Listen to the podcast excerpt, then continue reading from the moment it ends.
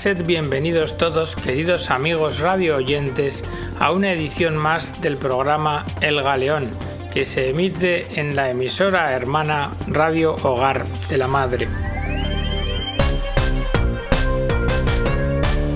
Hemos tratado en el programa anterior el tema de la libertad religiosa centrándonos en los símbolos, en lo concreto, en el crucifijo. En el presente programa lo vamos a hacer desde una perspectiva más amplia, desde la de la propia dimensión de la libertad religiosa.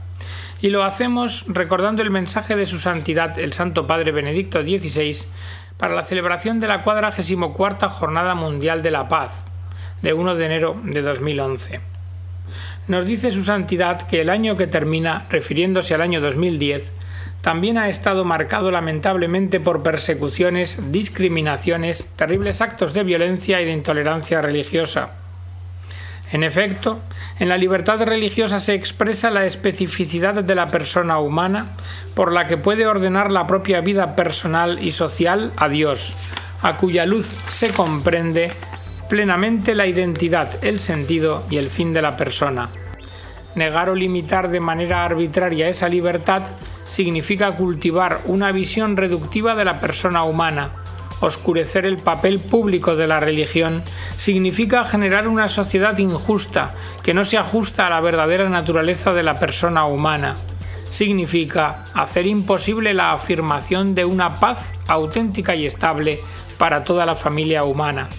Por tanto, exhorto a los hombres y mujeres de buena voluntad a renovar su compromiso por la construcción de un mundo en el que todos puedan profesar libremente su religión o su fe y vivir su amor a Dios con todo el corazón, con toda el alma y con toda la mente. El derecho a la libertad religiosa se funda, nos dice el Santo Padre, en la misma dignidad de la persona humana, porque Dios creó al hombre y a la mujer a su imagen y semejanza. Por eso, Toda persona es titular del derecho sagrado a una vida íntegra y también desde el punto de vista espiritual. Si no se reconoce su propio ser espiritual, la persona humana no logra encontrar respuestas a los interrogantes de su corazón y tampoco consigue siquiera experimentar una auténtica libertad y desarrollar una sociedad justa. La libertad religiosa está en el origen de la libertad moral. La apertura a la verdad y al bien, la apertura a Dios, enraizada en la naturaleza humana, confiere a cada hombre plena dignidad y es garantía del respeto pleno y recíproco entre las personas. Una libertad enemiga o indiferente con respecto a Dios termina por negarse a sí misma y no garantiza un respeto pleno al otro. Una voluntad que se cree radicalmente incapaz de buscar la verdad y el bien no tiene razones objetivas y motivos para obrar, sino aquellos que provienen de sus intereses momentáneos y pasajeros. No puede reclamar el respeto por parte de otras voluntades que también están desconectadas de su ser más profundo y que pueden hacer prevalecer otras razones o incluso ninguna razón. La ilusión de encontrar en el relativismo moral la clave para una pacífica convivencia es en realidad origen de la división y negación de la dignidad del ser humano. Es inconcebible que los creyentes tengan que suprimir una parte de sí mismos, su fe, para ser ciudadanos activos. Nunca debería ser necesario renegar de Dios para poder gozar de los propios derechos. La familia, escuela de libertad y de paz.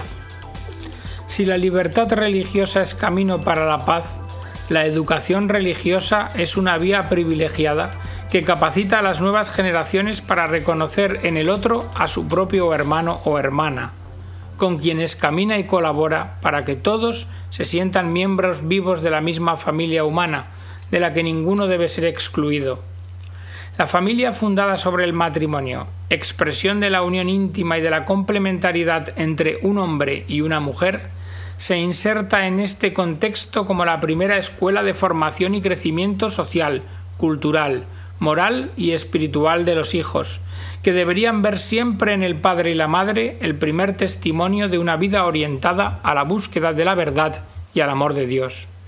Los mismos padres deberían tener la libertad de poder transmitir a los hijos, sin constricciones y con responsabilidad, su propio patrimonio de fe, valores y cultura y este es el camino que se ha de recorrer con sabiduría. Se puede decir que entre los derechos y libertades fundamentales enraizados en la dignidad de la persona, la libertad religiosa goza de un estatuto especial. Cuando se reconoce la libertad religiosa, la dignidad de la persona humana se respeta en su raíz y se refuerzan el etos y las instituciones de los pueblos. La libertad religiosa significa también una conquista de progreso político y jurídico. Se manifiesta como un bien esencial. Toda persona ha de poder ejercer libremente el derecho a profesar y manifestar individual o comunitariamente la propia religión o fe, tanto en público como en privado, por la enseñanza, la práctica, las publicaciones, el culto o la observancia de los ritos. No debería haber obstáculos siquiera a adherirse eventualmente a otra religión o no profesar ninguna. La dimensión pública de la religión. La libertad religiosa, como toda libertad, aunque proviene de la esfera personal, se realiza en la relación con los demás. Una libertad sin relación no es libertad completa. La relacionalidad es un componente decisivo de la libertad religiosa. Es innegable la aportación que las comunidades religiosas dan a la sociedad y la contribución ética de la religión en el ámbito político.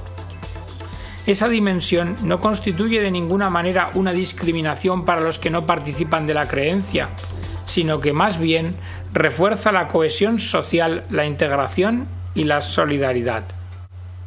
Pero hay que tener en cuenta que la instrumentalización de la libertad religiosa para enmascarar intereses ocultos, como por ejemplo la subversión del orden constituido, la acumulación de los recursos o la retención del poder por parte de un grupo, puede provocar daños enormes a la sociedad. El fanatismo, el fundamentalismo, las prácticas contrarias a la dignidad humana nunca se pueden justificar y mucho menos si se realizan en nombre de la religión. La profesión de una religión no se puede instrumentalizar ni imponer por la fuerza. Es necesario entonces que los estados y las diferentes comunidades humanas no olviden nunca que la libertad religiosa es condición para la búsqueda de la verdad y que la verdad no se impone con la violencia, sino por la misma fuerza que de ella emana. Una cuestión de justicia y de civilización. El fundamentalismo y la hostilidad contra los creyentes comprometen la laicidad positiva de los estados. La misma determinación con la que se condenan todas las formas de fanatismo y fundamentalismo religioso ha de animar la oposición a todas las formas de hostilidad contra la religión, que limitan el papel público de los creyentes en la vida civil y política. No se ha de olvidar que el fundamentalismo religioso y el laicismo son formas especulares y extremas de rechazo del legítimo pluralismo y del principio de laicidad. En efecto, ambos absolutizan una visión reductiva y parcial de la persona humana, favoreciendo en el primer caso formas de integrismo religioso y en el segundo de racionalismo. La sociedad que quiere imponer o al contrario negar la religión con la violencia es injusta, tanto con la persona como con Dios, y también consigo misma. Dios llama así a la humanidad con un designio de amor que, implicando a toda la persona en su dimensión natural y espiritual, reclama una correspondencia en términos de libertad y responsabilidad con todo el corazón y el propio ser, individual y comunitario el ordenamiento jurídico en todos los niveles, nacional e internacional, cuando consiente o tolera el fanatismo religioso o antirreligioso, está incumpliendo su misión, que no consiste en otra cosa que en la tutela y promoción de la justicia y el derecho de cada uno. Vivir en el amor y en la verdad. En un mundo globalizado, caracterizado por sociedades cada vez más multiétnicas y multiconfesionales, las grandes religiones pueden constituir un importante factor de unidad y de paz para la familia humana. Sobre la base de las respectivas convicciones religiosas y de la búsqueda racional del bien común, sus seguidores están llamados a vivir con responsabilidad su propio compromiso en un contexto de libertad religiosa. El espacio público que la comunidad internacional pone a disposición de las religiones y su propuesta de vida buena favorece el surgir de un criterio compartido de verdad y de bien, y de un consenso moral, fundamentales ambos para una convivencia justa y pacífica. Los líderes de las grandes religiones, por su papel, su influencia y su autoridad en las propias comunidades, son los primeros en ser llamados a vivir en el respeto recíproco y en el diálogo. Los cristianos, por su parte, están llamados por la misma fe en Dios, Padre del Señor Jesucristo, a vivir como hermanos que se encuentran en la Iglesia y colaboran en la edificación de un mundo en el que las personas y los pueblos no harán daño ni estrago. El diálogo como búsqueda en común. El diálogo entre los seguidores de las diferentes religiones constituye para la Iglesia un instrumento importante para colaborar con todas las comunidades religiosas al bien común. La Iglesia no rechaza nada de lo que en las diversas religiones es verdadero y santo. La Iglesia considera con sincero respeto los modos de obrar y de vivir, los preceptos y las doctrinas, que aunque discrepen mucho de los que ella mantiene y propone, no pocas veces reflejan, sin embargo, un destello de aquella verdad que ilumina a todos los hombres. Con eso no se quiere señalar el camino del relativismo o del sincretismo religioso. La Iglesia, en efecto, anuncia y tiene la obligación de anunciar sin cesar a Cristo, que es camino, verdad y vida, en quien los hombres encuentran la plenitud de la vida religiosa, en quien Dios reconcilió consigo todas las cosas. Sin embargo, esto no excluye el diálogo y la búsqueda común de la verdad en los diferentes ámbitos vitales, pues, como afirma a menudo Santo Tomás, toda verdad, independientemente de quien la diga, viene del Espíritu Santo. Verdad moral en la política y en la diplomacia. La política y la diplomacia deberían contemplar el patrimonio moral y espiritual que ofrecen las grandes religiones del mundo, para reconocer y afirmar aquellas verdades, principios y valores universales que no pueden negarse sin negar la dignidad de la persona humana. Pero, ¿qué significa de manera práctica promover la verdad moral en el mundo de la política y de la diplomacia? Significa actuar de manera responsable sobre la base del conocimiento objetivo e íntegro de los hechos. Quiere decir desarticular aquellas ideologías políticas que terminan por suplantar la verdad y la dignidad humana y promueven falsos valores con el pretexto de la paz, el desarrollo y los derechos humanos. Significa favorecer un compromiso constante para fundar la ley positiva sobre los principios de la ley natural. Todo esto es necesario y coherente con el respeto de la dignidad y el valor de la persona humana, ratificado por los pueblos de la Tierra en la Carta de la Organización de las Naciones Unidas de 1945, que presenta valores y principios morales universales como referencia para normas, instituciones y sistemas de convivencia tanto en el ámbito nacional como en el internacional. Más allá del odio y el prejuicio. Prosigue el Santo Padre diciendo que a pesar de las enseñanzas de la historia y el esfuerzo tanto de los estados como de las organizaciones internacionales a nivel mundial y local, de las organizaciones no gubernamentales y de todos los hombres y mujeres de buena voluntad que cada día se esfuerzan por tutelar los derechos y libertades fundamentales, sin embargo, se siguen constatando en el mundo persecuciones, discriminaciones, actos de violencia y de intolerancia por motivos religiosos particularmente en Asia y África, donde las víctimas son principalmente miembros de las minorías religiosas, a los que se les impide profesar libremente o cambiar la propia religión a través de la intimidación y la violación de los derechos, de las libertades fundamentales y de los bienes esenciales, llegando incluso a la privación de la libertad personal o de la misma vida. Prosigue el Santo Padre afirmando que en los países occidentales también se dan formas de hostilidad contra la religión, aunque más sofisticadas. Estas se expresan a veces renegando de la historia y de los símbolos religiosos, en los que se reflejan la identidad y cultura de la mayoría de los ciudadanos. Son formas que fomentan a menudo el odio y el prejuicio, y que no coinciden con una visión serena y equilibrada del pluralismo y de la laicidad de las instituciones además del riesgo para las nuevas generaciones de perder el contacto con el precioso patrimonio espiritual de sus respectivos países. La defensa de la religión pasa a través de la defensa de los derechos y de las libertades de las comunidades religiosas. Que los líderes de las grandes religiones del mundo y los responsables de las naciones renueven el compromiso por la promoción y tutela de la libertad religiosa, y en particular por la defensa de las minorías religiosas, que no constituyen una amenaza contra la identidad de la mayoría, sino que por el contrario son una oportunidad para el diálogo y el recíproco enriquecimiento cultural. La libertad religiosa en el mundo. Por último, recuerda Benedicto XVI, me dirijo a las comunidades cristianas que sufren persecuciones, discriminaciones, actos de violencia e intolerancia, en especial en Asia, en África, en Oriente Medio y en Tierra Santa, lugar este último elegido y bendecido por Dios.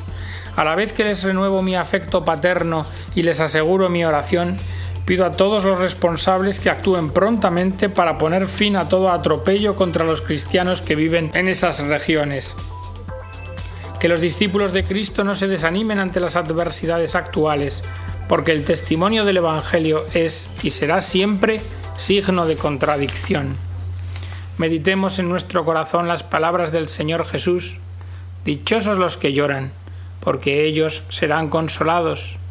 Dichosos los que tienen hambre y sed de justicia, porque ellos quedarán saciados. Dichosos vosotros cuando os insulten y os persigan y os calumnien de cualquier modo por mi causa. Estad alegres y contentos, porque vuestra recompensa será grande en el cielo. Renovemos pues el compromiso de indulgencia y de perdón que hemos adquirido y que invocamos en el Pater Noster, al poner nosotros mismos la condición y la medida de la misericordia que deseamos obtener. Y perdónanos nuestras deudas, así como nosotros perdonamos a nuestros deudores. La violencia no se vence con la violencia. Que nuestro grito de dolor vaya siempre acompañado por la fe, la esperanza y el testimonio del amor de Dios. Expreso también mi deseo de que en Occidente, especialmente en Europa, cesen la hostilidad y los prejuicios contra los cristianos, por el simple hecho de que intentan orientar su vida en coherencia con los valores y principios del Evangelio que Europa sepa más bien reconciliarse con sus propias raíces cristianas, que son fundamentales para comprender el papel que ha tenido, que tiene y que quiere tener en la historia. De esta manera sabrá experimentar la justicia, la concordia y la paz, cultivando un sincero diálogo con todos los pueblos. La libertad religiosa, camino para la paz. El mundo tiene necesidad de Dios, tiene necesidad de valores éticos y espirituales, universales y compartidos, y la religión puede contribuir de manera preciosa a su búsqueda, para la construcción de un orden social justo y pacífico tanto a nivel nacional como internacional. La paz es un don de Dios y al mismo tiempo un proyecto que realizar, pero que nunca se cumplirá totalmente. Una sociedad reconciliada con Dios está más cerca de la paz que no es la simple ausencia de la guerra, ni el mero fruto del predominio militar o económico, ni mucho menos aún de astucias engañosas o hábiles manipulaciones. La paz, por el contrario, es el resultado de un proceso de purificación y elevación cultural, moral y espiritual de cada persona y de cada pueblo, en el que la dignidad humana es respetada plenamente. Invito a todos los que desean ser constructores de paz, y sobre todo a los jóvenes a escuchar la propia voz interior para encontrar en Dios referencia segura para conquistar la auténtica libertad, la fuerza inagotable para orientar el mundo con un espíritu nuevo, capaz de no repetir los errores del pasado.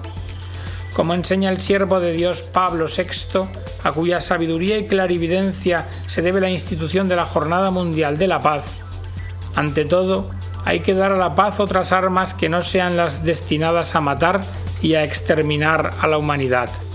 Son necesarias sobre todo armas morales que den fuerza y prestigio al derecho internacional y la primera, observar los pactos. La libertad religiosa es un arma auténtica de la paz, con una misión histórica y profética. En efecto, ella valoriza y hace fructificar las más profundas cualidades y potencialidades de la persona humana capaces de cambiar y mejorar el mundo. Ella permite alimentar la esperanza en un futuro de justicia y paz, también ante las graves injusticias y miserias materiales y morales. Que todos los hombres y las sociedades de todos los ámbitos y ángulos de la tierra puedan experimentar pronto la libertad religiosa, que es camino para la paz. Y así termina esta carta el Santo Padre Benedicto XVI, fechada el 8 de diciembre del año 2010. No sería justo terminar el tema de la libertad religiosa sin hacer referencia a las manifestaciones concretas de la falta de libertad religiosa. La agencia Fides ha publicado, como todos los años, un informe con la lista de los agentes pastorales, religiosos y religiosas y laicos asesinados durante el año 2010. Y nos dice que han sido asesinados, confirmados todos ellos, 25 agentes pastorales, un obispo, 17 sacerdotes, un religioso, una religiosa, dos seminaristas y tres laicos. El informe los llama mártires en sentido etimológico, es decir, en el sentido de testigos de fe, sin entrar en mérito al juicio que la Iglesia podrá eventualmente dar sobre algunos de ellos. El martirio, nos dice la agencia Fides, es una forma de amor total a Dios. Se funda en la muerte de Jesús, en su sacrificio supremo de amor, consumado en la cruz, a fin de que pudiéramos tener la vida, y la fuerza para afrontarlo viene de la profunda e íntima unión con Cristo, porque el martirio y la vocación al martirio no son resultado de un esfuerzo humano, sino que son la respuesta a una iniciativa y a una llamada de Dios, son un don de su gracia, que nos capacita para dar la propia vida por amor a Cristo y a la Iglesia, y de esta forma al mundo porque como recuerda el Santo Padre, nuestro mundo continúa estando marcado por la violencia, especialmente contra los discípulos de Cristo. Y así de esta forma dio su vida el padre Peter Bombacha de 74 años, asesinado por unos desconocidos el día 28 de abril de 2010 en el ashram fundado por él mismo en Baboola, a un kilómetro de la residencia del obispo de Vasai, antiguo centro habitado cerca de Mumbai, India. El padre Peter, que era muy querido y respetado por todos, había creado y dirigía con la ayuda de laicos una casa de recuperación de alcohólicos. Su cuerpo, un charco de sangre con una soga alrededor del cuello y unas tijeras clavadas en la garganta. Así lo encontraron. También así dio la vida Monseñor Luigi Padovese, vicario apostólico de Anatolia, presidente de la Conferencia Episcopal Turca, asesinado a puñaladas en su casa de Iskenderun el 3 de junio de 2010. Y don Joseph Zhang Shulai, de 55 años, vicario general de Ningxia, y la hermana María Wei Yanhui, de 32 años, de la misma diócesis, asesinados en la casa de ancianos en Wuhai, distrito de Buda, en Mongolia Interior y así fue asesinado don Carlos Salvador Woto, de 83 años, párroco de la iglesia de Nuestra Señora de las Nieves en Oaxaca, al sur de México. Fue encontrado su cuerpo amordazado y atado, quemaduras de cigarro en los brazos, signos de cortes en distintas partes del cuerpo, pero la muerte finalmente se produjo por asfixia, ya que tenía una bolsa de plástico en la cabeza. Y así dio la vida don Wasim Xavier y don Tayer Saad Abdal, asesinados la tarde del 31 de octubre en la iglesia siro-católica de Bagdad, en un atentado que causó decenas de muertos y heridos entre los fieles que estaban reunidos para asistir a la Santa Misa Dominical. Un tercer sacerdote gravemente herido.